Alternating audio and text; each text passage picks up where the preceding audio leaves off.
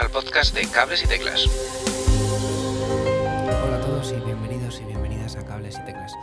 Hoy quiero hablaros de cómo creo los sonidos en mi teclado. Desde hace un tiempo uso Nord Stage 2X. Es un teclado fantástico y muy completo en todos los sentidos. No es perfecto, por supuesto, pero cubre muchas de mis necesidades en directo. Durante mucho tiempo lo he usado como único teclado, ya sé que aquí va a haber retractores, gente que busca un sonido más orgánico y tal. Y es cierto, nada suena mejor a, que, perdón, nada suena más a Hammond que un Hammond.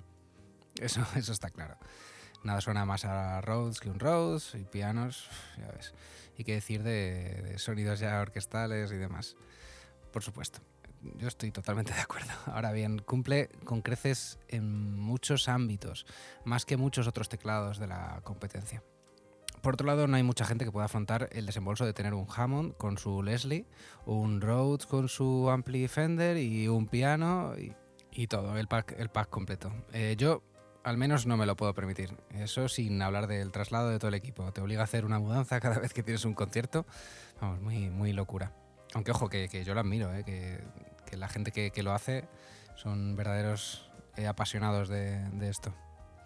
Pero volvamos al norte. Conozco a muchos músicos profesionales que confían en estos teclados y eso, quieras que no, te da como cierta seguridad a la hora de, cantarte por un producto u otro. Eh, es verdad que es caro, pero bueno, es caro como todos eh, los instrumentos de, este mundillo. Ojo, por supuesto que Nord no me paga por, hablar de su marca, no soy endorser ni nada de esto.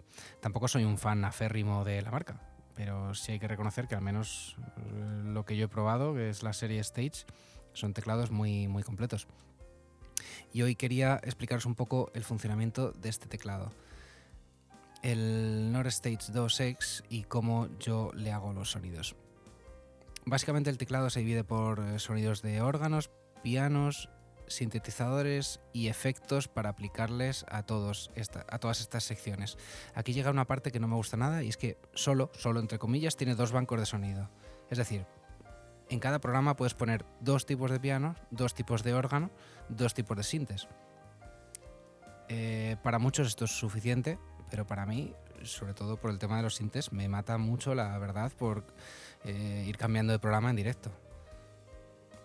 Eh, trato de solventarlo creando un programa, eh, mis propios samplers, perdón, con la aplicación de sampling de la, propia marca. Eh, esta aplicación abre una cantidad enorme de posibilidades y te permite samplear muestras de audio.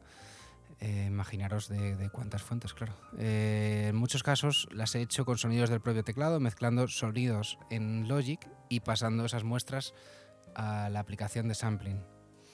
Luego lo transmites por USB y ya queda guardado en la librería de samplers del teclado, de samplers eh, del teclado eh, para siempre. Ahí también puedes aplicarle filtros en tiempo real y demás, como harías con cualquier otro, con cualquier otro sampler.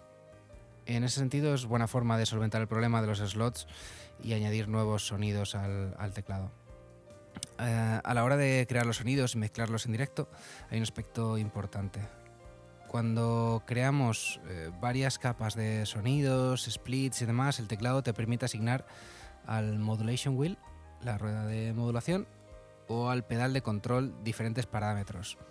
Si necesitáis que os enseñe cómo hacer esto, decirme y os trato de subir, eh, no sé si mediante podcast o un vídeo a YouTube o algo así, pero bueno, eh, decirme en, los comentarios, por favor. yo suelo asignar volúmenes al pedal de tal forma que puedo controlar los instrumentos que aparecen y desaparecen. De hecho, en muchos casos asigno el valor inverso, perdón, en muchos casos asigno el valor inverso entre los sonidos para que uno se apague cuando entre el otro y viceversa. Además, así la transición es todo lo forzada que tú decidas con el pie. También esto se puede asignar a la rueda de modulación igualmente, pero prefiero tener las manos más en las teclas que en otro lado.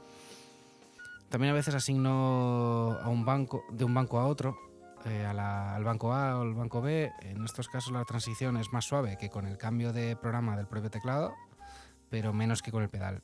Quizá depende del momento del tema o que si ya estoy usando el pedal para otros dos sonidos y necesito otro más, algo así, algo así. Pero bueno, en ese sentido hay varias formas de solventarlo.